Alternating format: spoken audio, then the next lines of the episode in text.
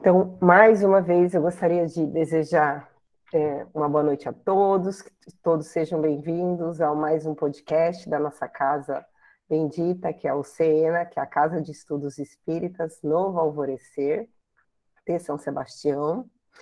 Eu sou a Rita, nós temos também aqui o Juliano, na noite de hoje, que fará os capítulos 16, 17 e 18, se der tempo, do livro Brasil, Coração do Mundo, Pátria do Evangelho.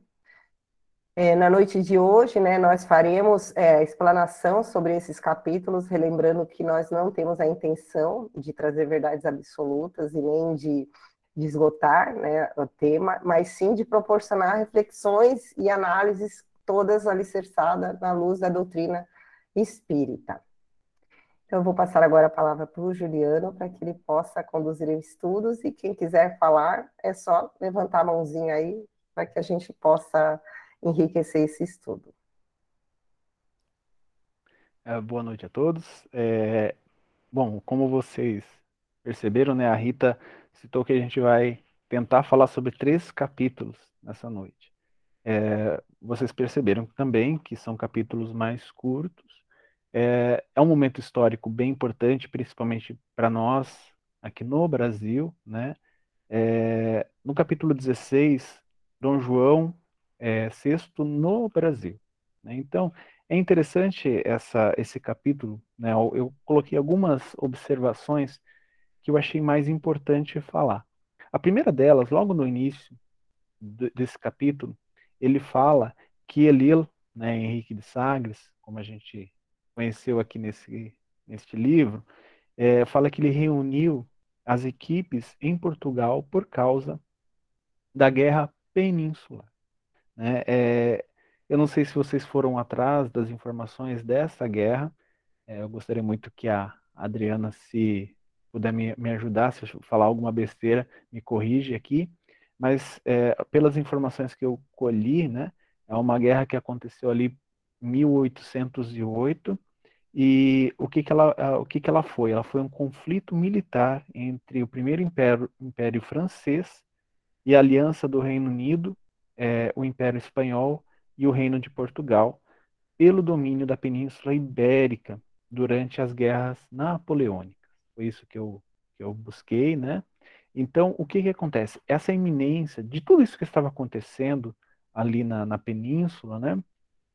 É, fez com que Elil, que a gente sabe, é o, o, o, como Ismael é o nosso guia, né, guia espiritual como nação, Elil, naquele momento, estava como guia espiritual é, de Portugal. Então ali ele reuniu as falanges né, para que eles pudessem, é, como a gente já viu isso desde o início deste livro, é, in, inspirar os seus governantes, inspirar as pessoas à frente do governo né, ou do reino, aquelas pessoas com influência, para minimizar principalmente é, mortes, é, barbaridades e coisas desse tipo. A gente sabe, né, as guerras no passado, é, tanto quanto agora, são guerras, as guerras são sangrentas, é, existe muita dor, existe muito sofrimento, existe muita injustiça.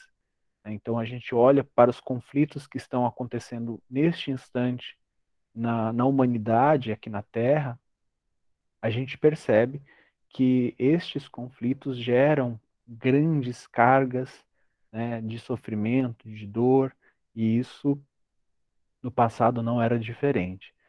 Como a gente tem essa visão espiritual que estava se construindo, e ainda estamos, né, construindo a questão do evangelho no mundo, não digo só no Brasil, no mundo, é, essas falanges da espiritualidade, elas tentam amenizar as situações.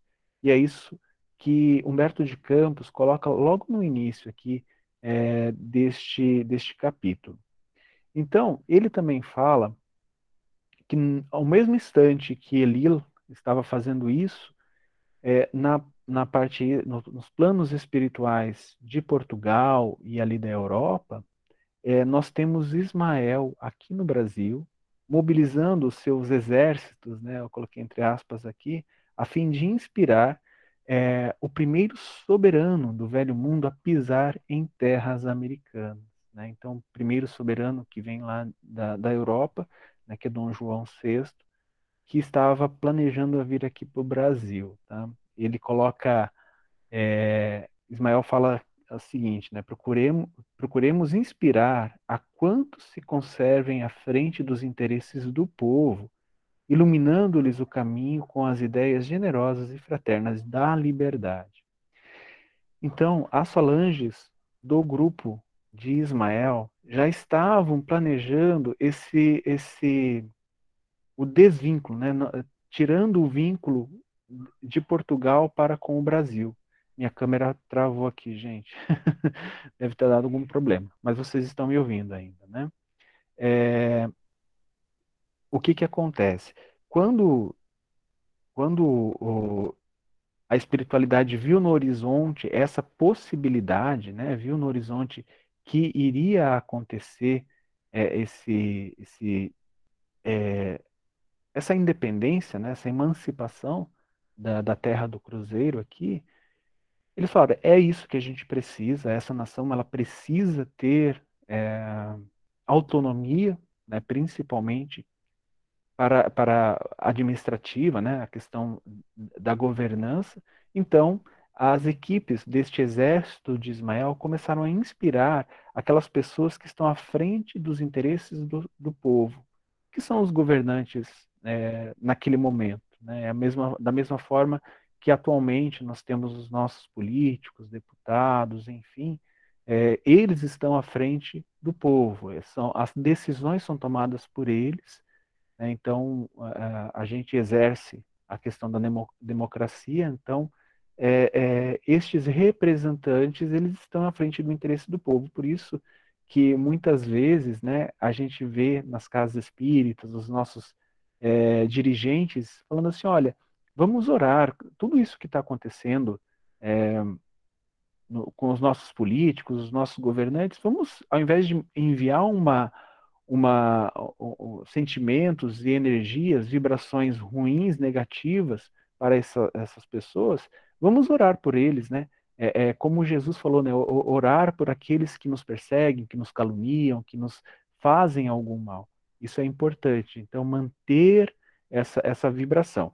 No caso aqui, é a mesma coisa, só que isso estava acontecendo nos planos espirituais, tentando, de alguma forma, é, atuar sobre estes governantes. A gente vai ver no próximo capítulo, no próximo ou no, no 18? No 18. O quão difícil é essa atuação. Tá? Mas seguindo, é, ele fala uma coisa que eu achei bem legal aqui. Ele fala sobre o influxo das falanges do infinito. O príncipe generoso sente-se tocado da mais alta simpatia para com a pátria do evangelho. Eu achei legal essa colocação, né, essa observação. Isso aqui são minhas palavras. No livro provavelmente não vai estar dessa forma. Quando ele fala é, de Dom João chegando no Brasil, né, vendo toda a, a, a maravilha, marav a beleza, né, as maravilhas do nosso país, as maravilhas naturais, ele está tocado de muita admiração. Isso, com certeza, é, é, é, resultado dessa, desse carinho que as falanges de Ismael tinham, estavam atuando junto dele. Então, é esse, essa, essa visão que, que Dom João é, tem naquele instante, quando ele chega aqui no Brasil e desenvolve esse, essa, esse apego, vamos dizer, essa fraternidade, essa, essa admiração, é, eu acredito que seja muito resultado dessa atuação dessas equipes, né? Uma coisa interessante, pode falar, Rita. Oi, Ju, é, eu estava vendo, é, eu achei, queria voltar um pouquinho, desculpa, é, que eu achei que você ia falar, que eu achei interessante é, no começo também, que é, Humberto de Campos fala que é, Tiradentes, né, estava, se uniu com esse, com esse grupo, agora com essa falange de Ismael, para continuar o trabalho de, de inspiração mesmo a, a, nos brasileiros para esse processo de, de é, libertação do Brasil. E outra coisa que eu achei interessante também, eu até grifei aqui, é que Ismael, ele né, reúne ali aquela equipe pra, de colaboradores e fala, é, dá algumas instruções. É, que ele fa... eu achei interessante que ele fala os amigos de um novo período surgirá agora para novas atividades do evangelho. Então, assim, é, ele fala que outros amigos né, se reuniriam ali para trabalhar né, com, pra, é, em favor do evangelho, do evangelho e e ele fala que o sopro de inspirações divinas reforma-se a toda a vida política da pátria, onde edificaremos mais tarde. Então, a gente vê que é um trabalho que ainda não né, findou, que, que é mais, vai né, no futuro, mais tarde, a obra de Jesus. E eu, eu, eu grifei também uma parte interessante da fala dele, que a gente precisa sempre relembrar para que a gente não cometa os mesmos equívocos, né? É, da Palestina, que ele fala sobre os nossos esforços há de pairar a direção do Senhor, que se desvela amorosamente pelo cultivo da árvore sagrada dos ensinamentos, transplantada do, da Palestina para o coração do Brasil. Então, a, a, árvore né, do Evangelho, dos ensinamentos, que é isso que a gente precisa, precisa ficar bem claro para a gente. O Cristo, Deus transplantou, é, é, plantou né, a, a obra, os ensinamentos é, lá na Palestina. Não deu certo. Transplantar é retirar de um lugar e colocar em outro. Né? Então foi retirado essa árvore de lá, não que o povo de lá ficou desamparado, nada disso. E foi é, é, semeado, né, transplantado aqui no coração do Brasil. Provavelmente os espíritos que falharam lá, que não compreenderam, renasceram tudo no Brasil para que pudessem ter essa oportunidade de compreender os ensinamentos do Evangelho de Jesus. Então, é isso que a gente precisa compreender. Nós estamos aqui para aprender as lições é, que estão no Evangelho. E quais são as lições né, do Evangelho? É a própria vida do Cristo. Né? A gente precisa trabalhar para é, seguir os passos de Jesus que é o nosso guia e modelo. Então, isso precisa ficar bem claro para a gente, que o futuro ainda não chegou, né? senão não seria futuro, e, e que esse, é, a, essa árvore que não deu certo, né, num local foi transplantado aqui, mas não é com, com as mesmas pessoas, e para que a gente tivesse outra oportunidade de compreender os ensinamentos do Evangelho de Jesus. É, eu, eu, eu, assim, eu, eu também acredito muito nisso que você falou, né? Principalmente porque Emmanuel e alguns outros benfeitores, eles sempre falam assim que os atores são os mesmos, o que muda é o cenário, né? O que muda é, a, é o que está acontecendo assim, a, a, a, a, nossa, a nossa casa, né? Vamos dizer, uma hora a gente está em São Paulo, outra hora em outra vida a gente está em outro lugar com com, em outro aspecto cultu cultural, mas muitas vezes com os mesmos atores. É, eu, a gente vê isso, né, Rita, porque é, Elilo, né, que agora Dom Henrique de Sagres, né, já tinha renascido e era um, um, um espírito elevado, né, não, ele não era um espírito como com muitos resgates a serem feitos, né, ele era um espírito que já tinha capacidades para guiar um povo na espiritualidade. Né? E estes atores, né, que você estava falando, olha, o pessoal estava lá na Palestina, na região da Palestina, mas não conseguiu. Teve que trazer a árvore para um outro lugar. E eu imagino, isso aqui é uma, uma, uma coisa que é um pensamento meu, por que não é, replantar na Palestina, né? O que a gente tem a, na, na questão que eu percebo, né, é que lá já tem uma cultura enraizada, muitas vezes, tinha né, na época, é, muitas vezes petrificada, que ia ser difícil. Né? A gente viu é, passagem de apóstolos com o seu exemplo vivo, principalmente como Paulo de Tarso, que foi difícil. Ele, claro que ele atingiu muitos corações, mas o, o, o cerne das instituições ainda estava muito é, vamos dizer assim, endurecido. Então, por isso, de, de replantar, né, trazer, transplantar a árvore em outro ambiente, onde estava se iniciando. Né? É, isso a gente discutiu bastante lá no início do, do livro. Né? E retornando a, a essa, esses atores, né?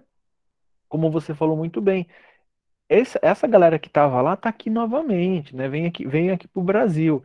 É, eu acredito que Tiradentes foi um dele, deles e muitos outros, que são aqueles espíritos que estavam junto à falange de Ismael reencarnando. É claro que a gente tem um monte de gente, assim, de espíritos que reencarnaram, que colaboraram imensamente e que são anônimos a muitos de nós, né, que nós não conhecemos, mas atuaram de várias formas. Inclusive, o que a gente já comentou, os padres jesuítas, né? É, muitos daqueles que é, ficavam muito próximo a, a, a, esses povos escravizados. Então, essa atuação do plano espiritual sempre estava nesse intercâmbio. O pessoal lá do outro lado é, influenciando de, da maneira que pode, né, ou que consegue, até onde eles alcançam, e o pessoal aqui encarnado cometendo um monte de erros, né? A gente já falou sobre isso, cometendo um monte de erros, mas muitas vezes levado por um propósito lá no, no íntimo, né? Sendo chamado, sendo guiado para um propósito a auxiliar de alguma forma a, aos planos de Ismael, que são os planos do próprio Mestre Jesus, né? E uma coisa interessante, né? Quando o, o, o regente, né, do, o, o, príncipe, no caso aqui, né, o Dom João, ele estava aqui no Brasil, Humberto de Campos nos fala que José da Silva Lisboa foi uma, uma personagem importante. O que, que ele fez? Ele convenceu, né, através de, da proximidade que ele tinha com Dom João, ele convenceu a, a, a Dom João permitir a abertura de todos os portos é, da colônia ao comércio universal. Né? Isso era um primeiro passo né, para a independência, um dos primeiros passos, vamos dizer assim, para a emancipação, independência do Brasil, porque já não estaria mais, de, não estaria mais dependendo é, do nosso, da nossa pátria mãe, né, que, é, que é Portugal. A, a, a questão econômica, administrativa, de tudo aquilo que estava como riqueza no Brasil sendo explorada, sendo é, também trazida, né, porque o comércio é essa essas são essas relações de troca, é, tudo isso foi aberto, né? O, o, o, Dom João ele permitiu essa abertura e isso começou a expandir a economia é, vigente. Rita, é, só um instantinho que o meu notebook está acabando a bateria e eu esqueci de conectar uma fonte aqui. Tá bom, então eu vou aproveitar para fazer um, um, uma coisa que estava passando aqui na minha cabeça, voltando àquele assunto lá do, de, do, da, dos personagens, né? Não mudam só mesmo os locais. A gente pode é, ver, é, pensar por, pelo próprio Emmanuel, né? Se a gente for pensar, Emmanuel era Públio Lentulus, né, na época do, do Cristo, e que era um senador romano, mas que viveu na Galileia, que era responsável ali pela região da Galileia, a pedido né, do, do imperador da época. Depois, Emmanuel é, desencarnou e voltou como o, o Nestório, né, o, o escravo Nestório, vivendo ali no Velho Mundo, né, na região da Itália. E depois, como padre Damiano, ali na, é, em Ávila, na, na Espanha, né, em torno de 1600 e pouco, e depois para onde que Emmanuel veio parar? Né, veio parar que a gente tem informação no Brasil, né, com o padre Manuel da Nóbrega. Então a gente percebe que será que eles não aprenderam? O que, foi que aconteceu? Isso a gente não, não tem essa informação, né? Esse tipo de informação realmente é só de quem está ali muito próximo do Cristo e dos anjos, eu acredito, né? Que são responsáveis pelos países e tal. Mas o que a gente observa, talvez, né, eles não precisem mais é, dessas lições que nós ainda te, precisamos, né? Então, então, se estamos aqui no Brasil, é, é, porque falhamos em algumas questões importantes do Evangelho, não que eles não tenham falhado, mas talvez nós tenhamos falhado, falhado mais, ou talvez nós tenhamos mais é, percepção de pedir para que para renascer, para aprender novamente. Enfim, a gente percebe que as lições, elas às vezes são repetitivas, mas em paisagens diferentes mesmo. Pronto, Ju. É, desculpa, pessoal, senão eu ia cair aqui no meio do nada. Mas já, já tá tudo resolvido. Uma coisa interessante que uma outra personagem que aparece agora no livro, né, é, e bem conhecida aqui no Brasil, principalmente é, nas sátiras, é Carlota Joaquina, né, a esposa de, de, de Dom João.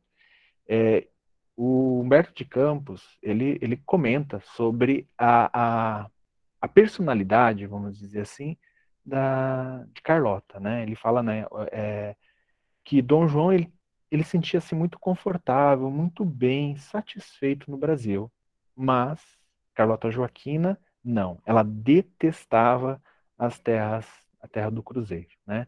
É, tanto que eu não sei como é que é em, em, Portugal, Margarida, mas aqui no Brasil a gente tem bastante sátiras né, na nossa arte, no cinema, na, na, no teatro, sobre Carlota Joaquina. Né? Uma das que eu mais conheço é Bater o Tamanco na, na no, no, lado do, da, da caravela, né, da, do barco que eles estavam indo de volta para Portugal. Ela falou: dessa terra não levo nem pó.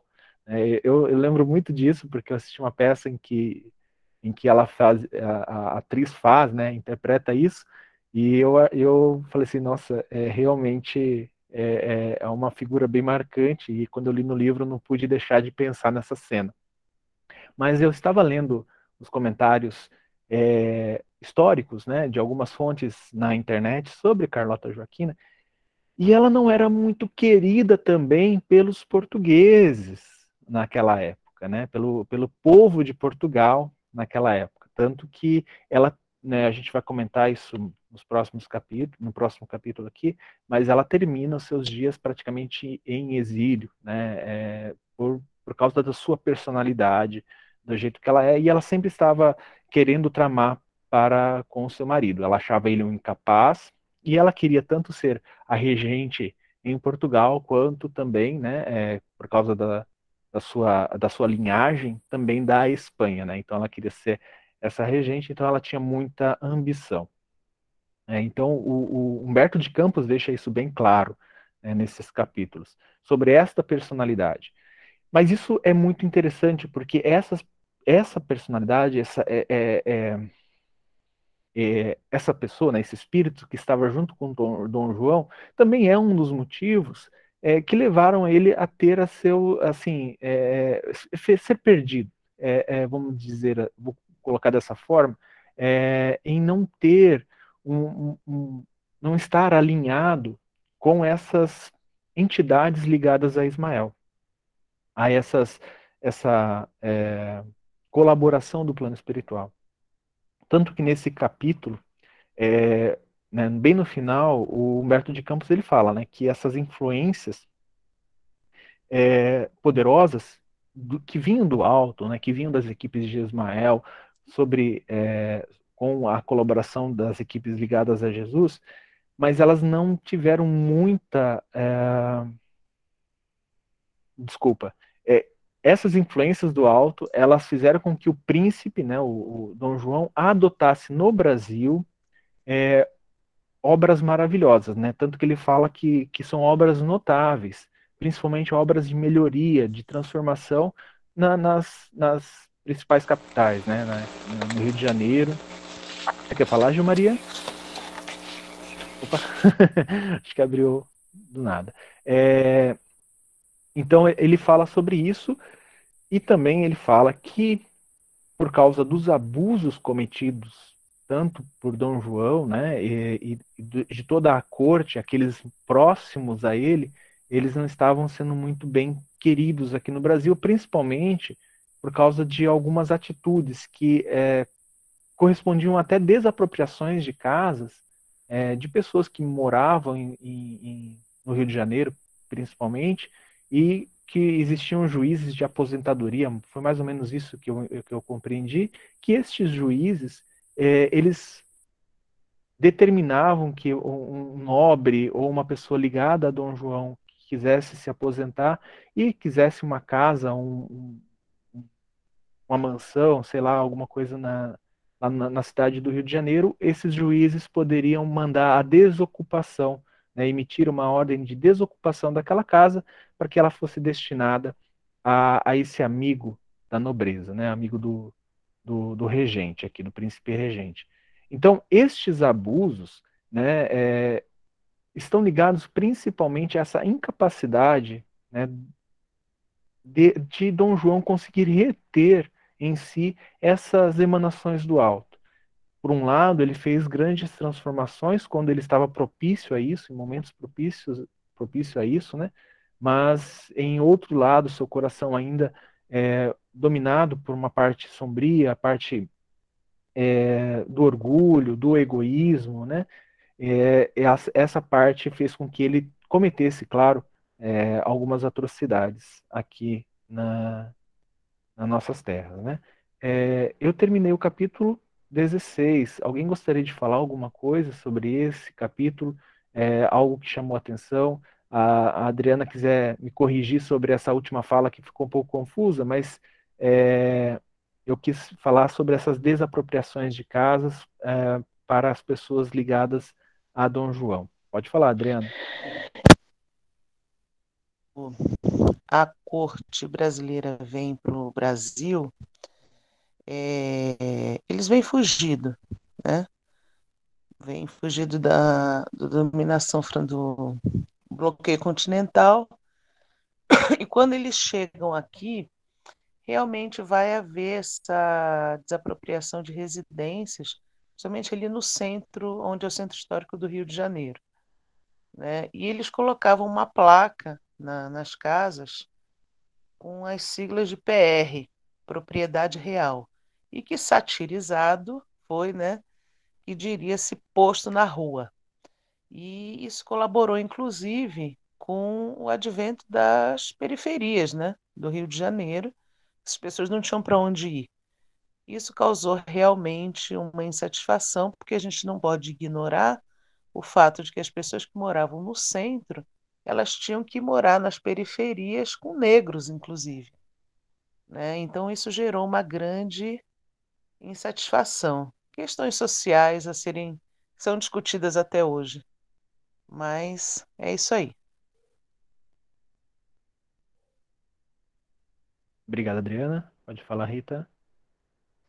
Eu achei importante nesse capítulo, que, que mais me marcou assim, que eu achei interessante que Humberto de Campos deixou bem claro, né, que o Dom João VI ele era bem generoso, um espírito que estava muito conectado com as forças do alto, da maneira dele, mas ele e aí a gente percebe quando o, o, esse, o espírito encarnado ele está é, é mais conectado com a espiritualidade, quanto é mais fácil né, a espiritualidade atuar de forma positiva né, no, no, destino não só dele, mas principalmente quando é um comandante né, de uma nação, quanto que o quanto eles tiveram é, é, de facilidade é, de atuar através de Dom João VI por conta do coração dele. Não é que Dom João era espírita, nada disso ele era católico, né, mas ele tinha um coração generoso, né? Então, assim, para Cristo, né, religião é coisa dos homens. Para Cristo e para Deus, é o importante é que você tenha essa pureza de coração, que realmente você tenha esse coração acessível às inspirações, às aspirações do alto. Então, a gente, eu, eu, o que me chamou bastante atenção foi a quantidade de atuação do alto, através de Ismael e da, da Falange, durante né, essa passagem de Dom João VI aqui no Brasil. Exato, exato. E isso a gente vai ver, né, agora nos próximos dois capítulos que continua. Na verdade, a gente está vendo essa influência desde o início, né? Então é até é complicado a gente falar. Aqui no capítulo 17, que nós vamos começar agora, é os é primórdios da emancipação, é, ele começa ali na, na, nos primeiros parágrafos Humberto de Campos fala sobre é, as coisas, né, principalmente esses dissabores da família que abalavam Dom João VI. Né? Tem uma parte aqui muito interessante que eu, eu achei legal a gente é, comentar, né, ler. Ele fala assim, ó, no seu cérebro de Dom João não havia lugar para considerações a respeito das transformações políticas da época. E a antiga metrópole portuguesa continuava sobre a a orientação dos homens públicos da Inglaterra.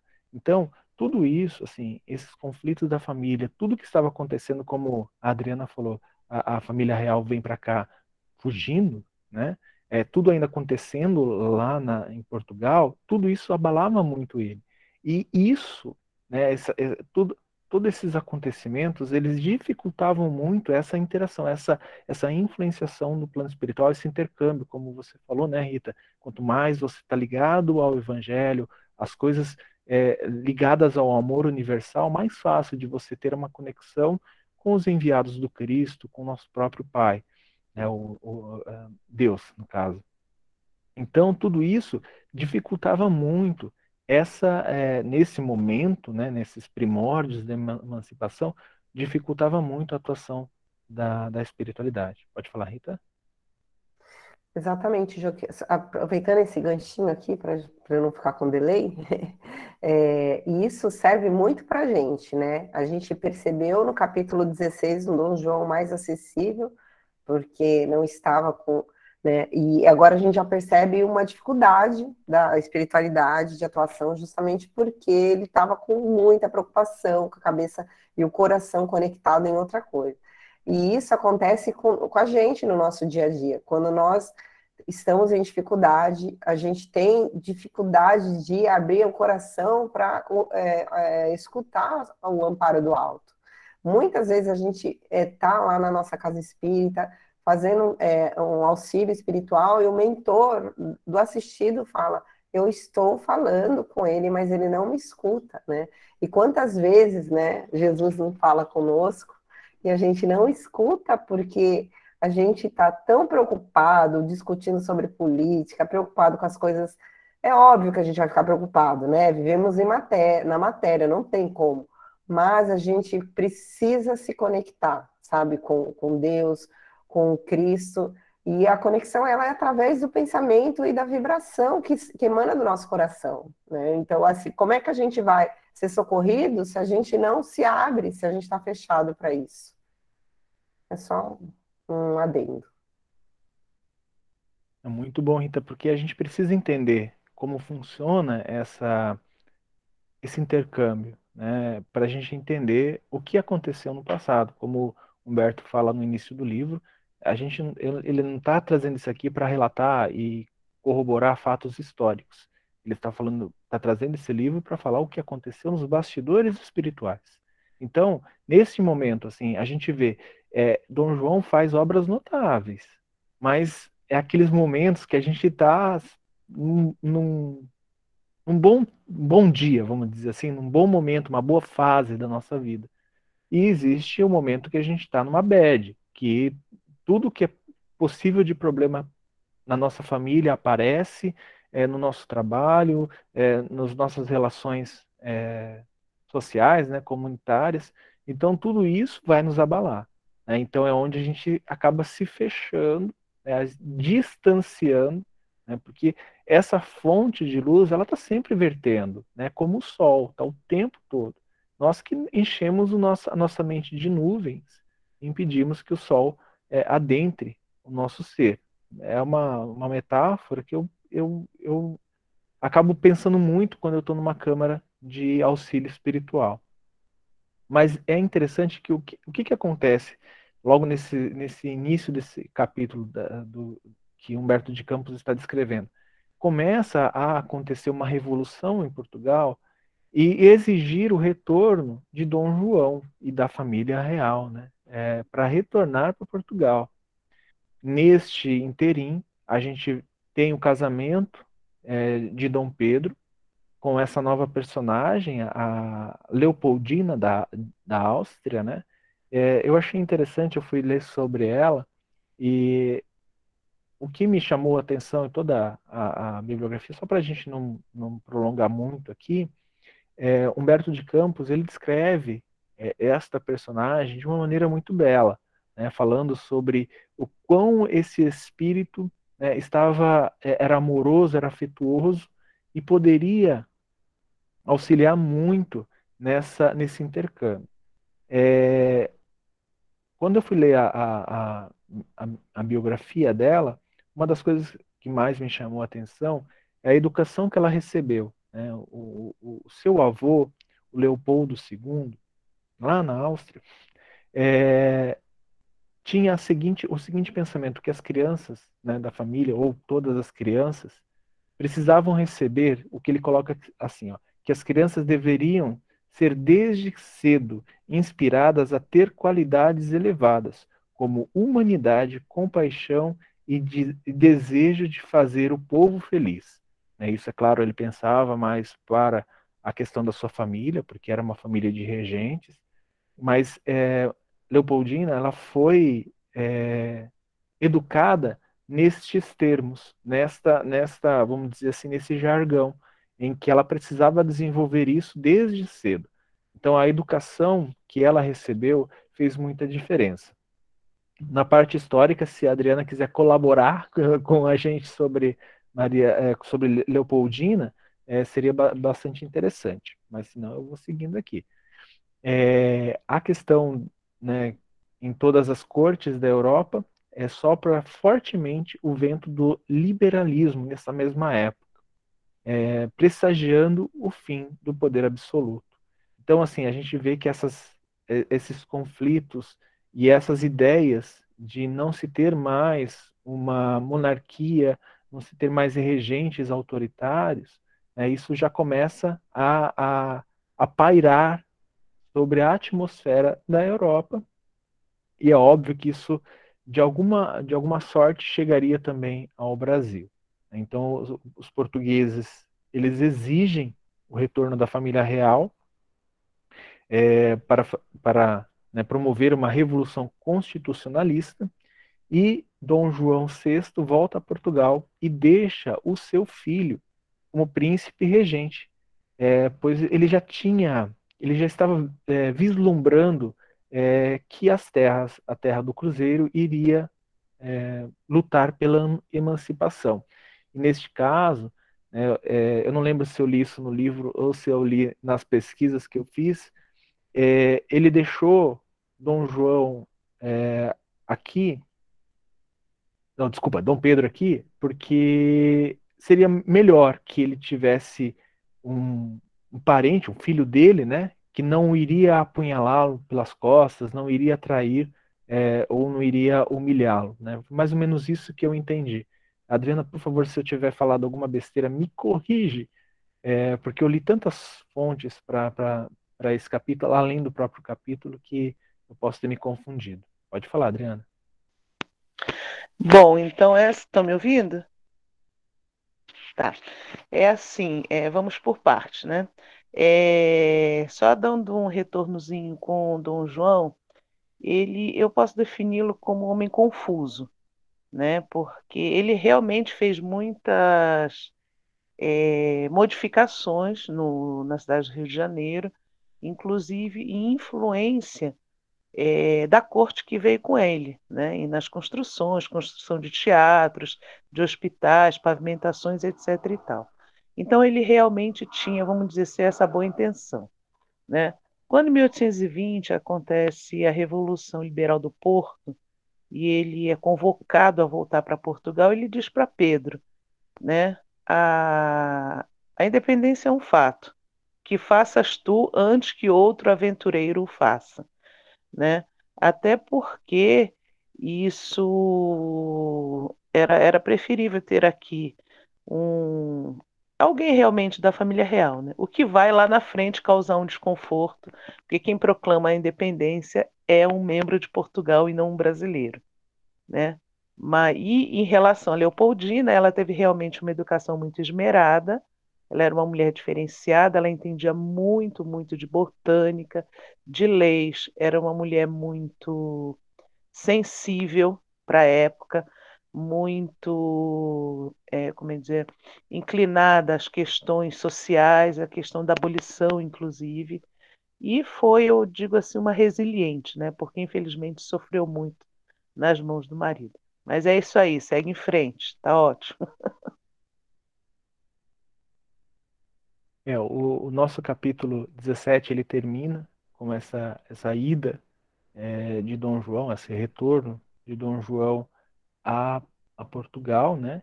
É, e aí onde acontece aquela famosa cena que eu descrevi agora há pouco de Carlota Joaquina, né? É, e o Dom Pedro ele acaba ficando aqui no Brasil como príncipe regente. Então, agora no capítulo 18, no limiar da independência, gente... pode falar, Rita. Ju, eu queria comentar uma coisa rapidinho, que eu achei interessante, que o Humberto de Campos jogou assim, né? Não jogou nada, né? Ele queria que a gente é, se ligasse.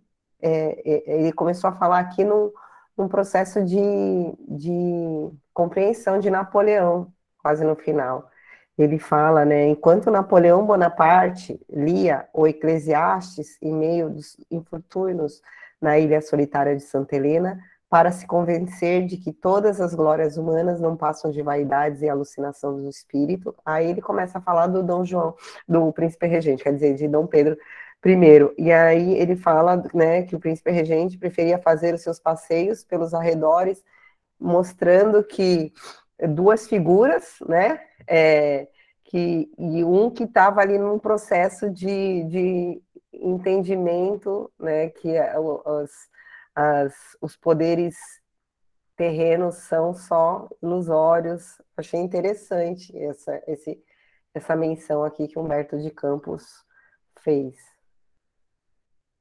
É, principalmente é importante, né, para a gente lembrar de quão efêmera é a nossa passagem aqui na Terra, né, ou de todos os regentes.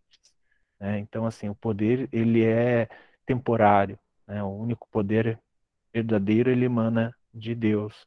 Né? Então não existe essa questão de, de soberanos, é, de nações soberanas. Né? A gente teve várias nações no decorrer da história é, que eram nações quase que era impossível que elas perdessem é, o seu poder. E a gente sabe que isso é, se repetiu inúmeras vezes, essas nações perdendo o seu poder. Né? Inclusive, atualmente, a gente percebe que o poder ele é muito volátil, né? Ele passa de uma mão para outra muito facilmente e nas nações não é diferente. No capítulo é, 18 aqui, opa, pode falar, Rita. Ai, não briga comigo. Não, pode falar, é por favor. Eu, que eu achei também interessante que ele fala da Dona Maria, né, a rainha, quando ela ela está desencarnando.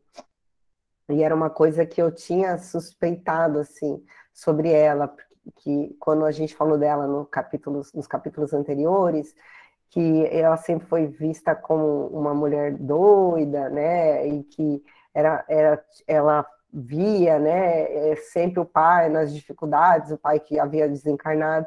Eu achei interessante porque a gente percebe que realmente ela era uma pessoa que vivia, é, sofria uma obsessão bem séria.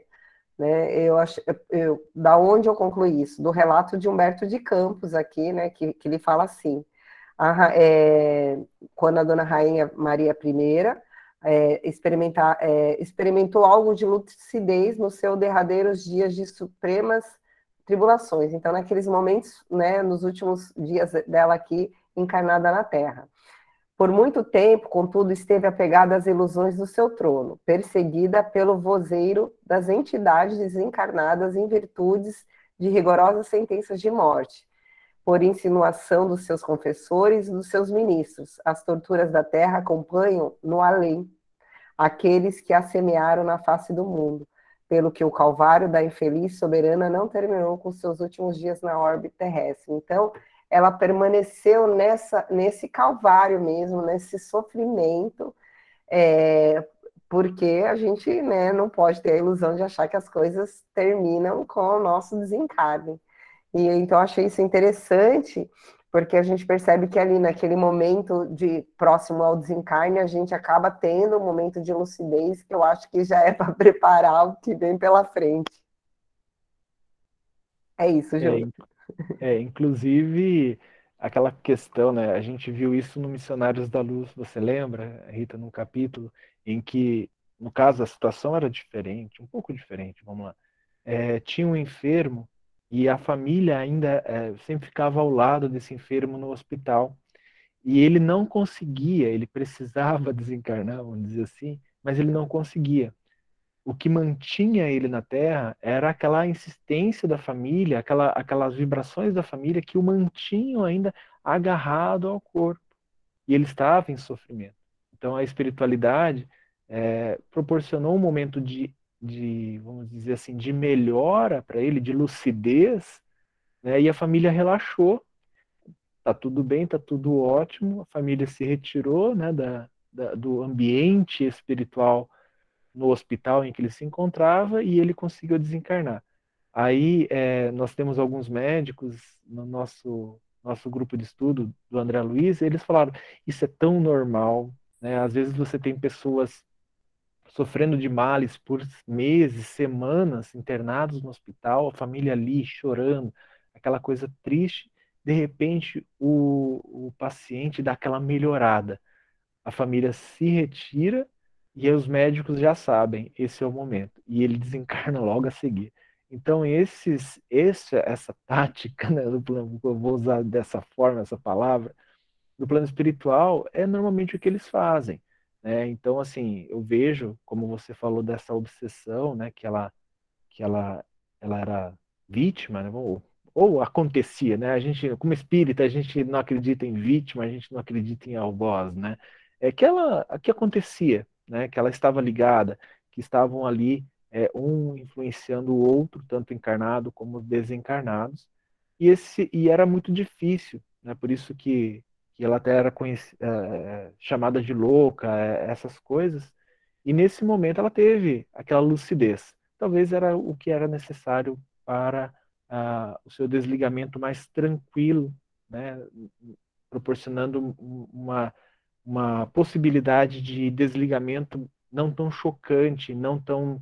É, como, como posso usar a palavra? Não tão. É, forte ou agressivo no desencarne, né? Mas como você falou, né, leu muito bem o que Humberto escreveu, é isso acompanha no, né, esses amigos espirituais, esses amigos, né, essa, essas entidades nos acompanham, né? Porque nosso campo mental ele não muda simplesmente porque a gente trocou de roupa, né, a roupa da carne. É, e aí no capítulo, ali no início desse capítulo 18, o que a gente tem? É, em Portugal começavam a, a, a insurgir contra a Portugal, todo, todo o povo, né, as, as pessoas ali de Portugal começaram a se insurgir contra a, a ditadura dos ingleses. Sempre que isso acontecia, né, sempre que um nome destes destacava, sempre que eles eram pegos, eles eram sum, é, sumariamente ex executados. Né? Então, essas pessoas, como acontece ainda acontece em várias, vários povos do mundo, em várias ditaduras do mundo, em vários é, é, povos autoritários do mundo, né, regimes autoritários, quando as pessoas se insurgem contra o regime vigente, na maioria das vezes elas são silenciadas e muitas dessas vezes é com é, prisão, tortura e morte. Né? No caso aqui, Humberto coloca que essas pessoas eram executadas. Então, quando eh, a família real já estava em Portugal, né? E ele, Humberto de Campos, ele relata que Dom João ele temia a guilhotina, porque ele viu o que aconteceu com os, os regentes franceses, né? E ele estava com bastante medo de, de ir para parar na guilhotina também. Então, ele começa a aceitar todas as imposições destes revolucionários, né? É, e Humberto de Campos relata uma coisa importante aqui, que Dom João continuou sem o apoio da esposa, né? mesmo ela já, Carlota Joaquina, mesmo ela já exilada, porque lembrando, ela não era bem querida também em Portugal, né, pelo, pelo povo português, e ela era exilada, mas mesmo em exílio, Humberto de Campos relata que ela continuava tramando é, para é, contra o marido e, enfim, para satisfazer suas ambições. E aí, uma coisa interessante que ele traz neste capítulo é que os seus os enviados de Ismael no plano espiritual começaram a influenciar as pessoas que ficaram aqui no Brasil, em Terra do Cruzeiro, cultivando ideais de liberdade é, com as sementes da fraternidade e do amor. É interessante isso porque o que, que acontece? Não que em outros povos, em outras nações que buscaram sua liberdade, buscaram sua emancipação, isso não acontecesse também. Né? Mas como a gente está falando aqui do, do Brasil, né, da pátria, Brasil coração do mundo, pátria do Evangelho, eu achei interessante que ele colocou que os ideais de liberdade política, econômica, eles estavam aqui na nossa, na nossa convivência como nação, mas que estes ideais tinham, levavam sementinhas de fraternidade e do amor. Isso quer dizer, ali estava plantado. Não quer dizer que quando acontecesse a liberdade, acontecesse a emancipação, a independência, aqui ia ser, sei lá, o paraíso, né, que, que é descrito na, na Bíblia. Não, não é isso. Né? Estes ideais que eram, que estavam surgindo também em vários povos lá na Europa, surgiram aqui no Brasil também, estavam sendo implantados, esse mesmo vento estava soprando por aqui, porém aqui ele coloca que a fraternidade e o amor tava, vêm como sementes. E aí quando a gente recebe uma semente, a gente sabe que a gente tem que regar. Então, quando for, foi, quando aconteceu né, a emancipação do Brasil, a sua independência, está lá, né, está aqui, vamos dizer, né, é, como semente. Nós que precisamos fazer a fraternidade e o amor florescerem, né? nós como, como espíritos aqui encarnados nessas terras. E outro fato importante, como a Rita já mencionou anteriormente, né? Tiradentes, no plano espiritual, vai conversar com Ismael. É, eu achei muito legal. Eu destaquei três falas aqui de Ismael, né? A, a, a, a questão que, Isma, que Tiradentes foi levar a Ismael e Ismael veio a responder essa questão. E eu me perguntei, óbvio, né? Nossa, mas como é que Ismael sabe disso? Como Humberto de Campos sabe disso? Ismael, é, é, Humberto de Campos fala que Tiradentes foi conversar com Ismael é, na corte, né, na, onde é, Ismael estava com os seus prepostos, com aquelas pessoas, os espíritos é, ligados é, mais próximo, próximos a ele para fazer né, as execuções no plano espiritual da, dos desígnios do Cristo. Então, o discurso do anjo amigo é muito esclarecedor, é, falando da forma ideal da independência, é, com destaque a três coisas que eu coloquei aqui. Né? Ele fala assim, ó, é, Ismael falando para Tiradentes: o problema da liberdade é sempre uma questão delicada para todas as criaturas, porque todos os direitos adquiridos se fazem acompanhar de uma série de obrigações que lhes são correlatas, né? Então, olha, olha o entendimento de Ismael. Tudo bem, né? É, os espíritos encarnados aqui no Brasil e, a, e, a, e as equipes espirituais querem a independência, a liberdade. Mas a gente precisa é, tá, eh, assim, saber que com a liberdade nós vamos ter a responsabilidade. Estes espíritos que estavam aqui, né, a, estavam à frente das, das execuções, das, das coisas que estavam acontecendo aqui no Brasil, não poderiam mais utilizar como desculpas é, os acontecimentos, as ordens, né, as sentenças de Portugal e dos regentes da, do velho mundo. Né? Aqui a, a gente precisaria assumir responsabilidade. Quando o Ismael fala isso, eu lembrei de uma passagem do livro chamado Libertação, do, do espírito André Luiz, onde ele. André Luiz estava acompanhando Gúbio e eles estavam indo para uma cidade no, no plano espiritual é, inferior, ou no umbral, né? E chegando nessa cidade, é, um, é, André Luiz vê umas criaturas. E ele pergunta, André Luiz pergunta para Gúbio, que era o mentor que estava guiando, né, estava conduzindo é, o, o, a tarefa que eles iam executar lá, e estes seres, né, é, é, eles têm vamos dizer assim, culpa, né, vai cair, vai pesar sobre ele a, a, as responsabilidades é, de tudo aqui, daquelas maldades que eles estão fazendo. E o Gubbio ele responde, esclarece muito isso. aqueles aquela, aquelas criaturas, né, vou colocar como espírito, tava, eram algo do plano espiritual, não consigo nem chamar de espírito. Eles ainda não tinham liberdade, porque eles ainda não eram espíritos individuais com consciência. A partir desse momento que ele tem consciência e liberdade, né, ele tem responsabilidade. Então é isso que Ismael está falando aqui. Tudo o que vem com a liberdade, a gente precisa estar atento à responsabilidade. Então, o povo aqui no Brasil, né, aqueles que estarão aqui no Brasil, encarnados ou desencarnados, eles precisam entender as suas responsabilidades que vêm junto com a liberdade. O outro ponto interessante, ele fala assim, ó, cumpre considerar que toda elevação requer a plena consciência do dever a cumprir. Daí a delicadeza de nossa missão no sentido de repartir as responsabilidades. Ok, então nós temos responsabilidades que veio junto com a liberdade. O que Ismael está falando aqui é que nós precisamos ter plena consciência do que nós estamos fazendo aqui no Brasil. Nós, ou aqui encarnados, né? Eu falo Brasil, mas é, eu sempre fico pensando na Margarida, que também né, está encarnada, ou estamos fazendo aqui no nosso planeta. Então, esta responsabilidade, nós precisamos ter essa, essa, essa consciência.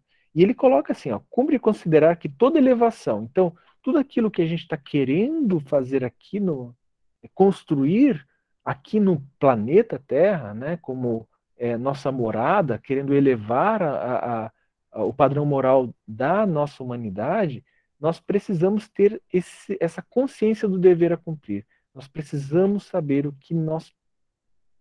É, é, é, nossa responsabilidade aqui. Então, tudo isso é, é, é uma questão que nós precisamos trabalhar como sociedade, precisamos trabalhar em conjunto. E o terceiro ponto, ele fala assim, ó, e aí ele vai falar sobre Dom Pedro. Individualmente, considerado, né, Dom Pedro, é, ele não, não representa o tipo ideal necessário à, à realização de nossos projetos. Lembrando que ele já era é, o príncipe regente aqui no Brasil. É, esse, ele era Dom Pedro, ele era voluntarioso e doente. Não tem para nós outros um cérebro receptivo que facilite o nosso trabalho, mas ele encara o princípio da autoridade e temos de mobilizar todos os elementos ao nosso alcance para evitar os desarios criminosos de uma guerra civil. Esse ponto eu achei importante pelo seguinte: a Rita já falou sobre isso, né, é, anteriormente. O cérebro dele, né, aquilo que ele, ele emana né, em pensamentos, em moralidade, em atitudes, em vontade, não facilita o trabalho das equipes de Ismael. Mas ele é o regente. É ele que, no, que eles precisam, é com ele, né, é com Dom Pedro, que eles precisam traba trabalhar, e Ismael faz isso mobilizando toda uma falange para estar com ele, para que as decisões deles é, deles sejam as menos, que tenham menos gravidade possível. O que eles estavam querendo fazer aqui é evitar uma guerra civil. É claro que nos momentos de independência nós tivemos derramamento de sangue. Nós conhecemos a história. Né? A, a, Adriana pode falar bem mais do que, do que eu. Mas, assim, é, é, Ismael tentou minimizar, todas as falanges do plano espiritual tentaram minimizar estes acontecimentos. A gente sabe né, que em outros eventos aconteceu isso também. Né? Por mais que a, as equipes espirituais atuassem, né, barbaridades foram cometidas. Não teve como, como fugir disso. E aqui as equipes de Ismael estavam fazendo exatamente isso. Né? A, a questão, eu lembro muito da questão dos índios, da questão dos escravos, que Ismael foi lá e chorar para Jesus. Mas né, nós, tive, nós tivemos aquele desfecho nos capítulos anteriores. Aqui, a compreensão de Ismael estava nesse sentido na conversa com Tiradentes. Bom, e o capítulo termina, gente, é, com o envio de tropas né, de 1.200 homens para repatriar, né, para levar para Portugal é, o príncipe Dom Pedro. Bom, Rita, pode falar aí só. Ô, Ju, esse, nessa fala de Ismael, eu também é, praticamente eu grifei quase tudo, né? É, eu achei importante essa reflexão que eu fiquei pensando bastante sobre essas considerações que ele fez com relação à maioridade né, do, do, nosso, do nosso país. É, eu, quando você fala lá que é, sobre os movimentos, né, que ele fala assim, não representa, não, aqui é do Dom Pedro, peraí, é, o momento de emancipação brasileira não tardará no horizonte, né? Precisamos articular todos os movimentos dentro da ordem construtiva. Eu achei isso interessante. É, aí ele fala, por quê? A fim de que não se percam as finalidades do trabalho. Isso é importante quando a gente é, pensa nas nossas mudanças, né? O que a gente quer mudar nas nossas vidas, no nosso roteiro, no nosso projeto como espírito individual é, nós temos que também pensar dessa maneira como Ismael, por mais difícil que seja. Por quê? Não adianta a gente ficar articulando mudança, movimento, mas que não, pra, que não seja de forma construtiva não só para a gente, mas para o coletivo, né? A gente tem, existe um compromisso aí que nós temos com esses espíritos que estão né, é, é, caminhando com a gente aqui nessa, nessa jornada, é, não, não estou falando que a gente tem que deixar de mudar, de fazer as coisas para é, não prejudicar o outro, não é isso. Mas toda mudança, tanto individual como coletivamente, ela precisa estar tá, é, muito bem articulada, muito bem programada, para que todos os esforços não se percam, né? E para que seja de forma mesmo construtiva, que realmente seja como um progresso, né? Ou não algo para alimentar o nosso ego. Então, isso a gente tem que isso tem que ter um, um juízo, assim, fazer um, um, uma avaliação assim bem sincera. É muito difícil, né? Porque normalmente a gente quer alimentar o nosso ego, né? Outra coisa que eu achei interessante, que o Juliano também falou, ele fala sobre o problema da liberdade, né? Que a gente sabe que o livre-arbítrio ali, ele, nosso livre-arbítrio, ele é é, não é total, justamente porque nós não temos ainda condição de ter esse 100% de livre-arbítrio para o nosso bem mesmo, como espírito eterno. Então, ele fala que é, a liberdade ela é muito delicada né, para todas as criaturas, porque a partir do momento que a gente tem, começa a ganhar consciência como ser espiritual, universal, nós vamos, e crescendo, a gente vai ganhando um pouquinho mais de liberdade. Então, assim, a liberdade, ela é limitada porque ela vem com uma série de obrigações éticas e morais, né? E era isso que Ismael queria deixar bem claro para Tiradentes. Olha, eu acho que o Brasil ainda não está, né? O povo ali, a pátria ainda não está é, é, crescidinho o suficiente para ter essa liberdade, porque ela vem com obrigações éticas, morais, enfim. E eu achei, outra coisa que eu achei interessante, que ele fala do crescimento também, ele fala assim, é, é deixa eu ver, cumpre-se considerar que todas as elevações requer plena consciência do dever a cumprir. Daí a delicadeza da nossa missão no sentido de repartilhar as responsabilidades. Então, todo crescimento, tanto individual como coletivamente, ele exige uma série de, de, de, deveres, de obrigações que nós, a partir do momento que a gente vai crescendo, a gente começa a perceber a, a, o quanto nós temos de obrigação fraternal. Né? Quando ele fala isso, gente, não é a obrigação do dia a dia, é a obrigação fraternal com os nossos irmãos. A gente começa a se sentir obrigado, não de uma forma ruim, mas de uma forma assim sincera, com a felicidade, com o bem-estar das pessoas que estão em nossa volta. Eu achei isso bem interessante, porque ele começa a fazer já esse trabalho da fraternidade. E uma outra coisa que o Ju não comentou, e eu achei assim, que se eu fosse Ismael, mas não sou, né? eu começaria por este ponto.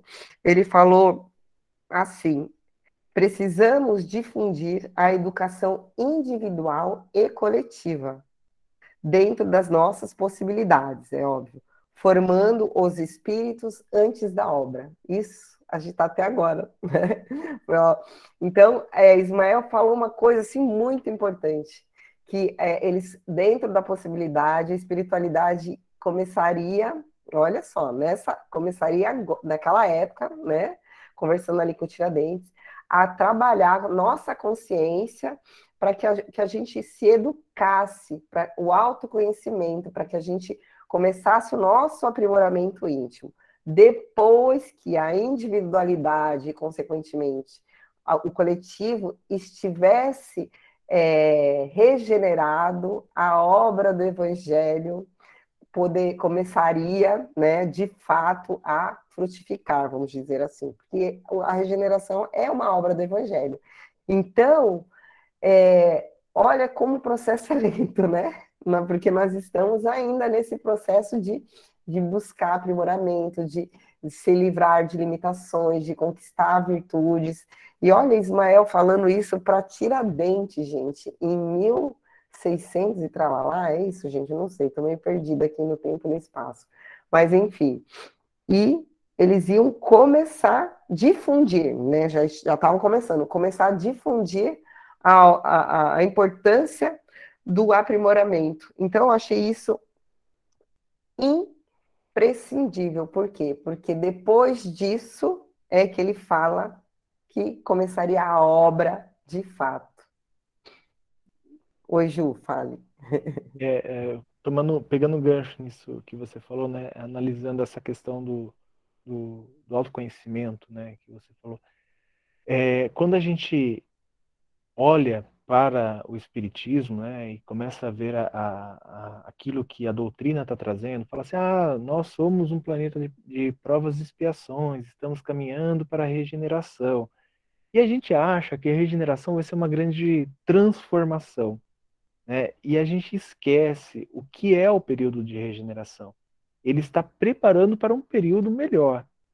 Né? Então, isso que você fala desse autoconhecimento é justamente a gente chegar nesse ponto para a gente começar a se preparar para realmente depois a gente ter aqui a, a pátria do evangelho, né? não só no, no, no Brasil, mas difundido os valores do Cristo, os valores do Evangelho no nosso planeta, né? em todos os espíritos do nosso planeta.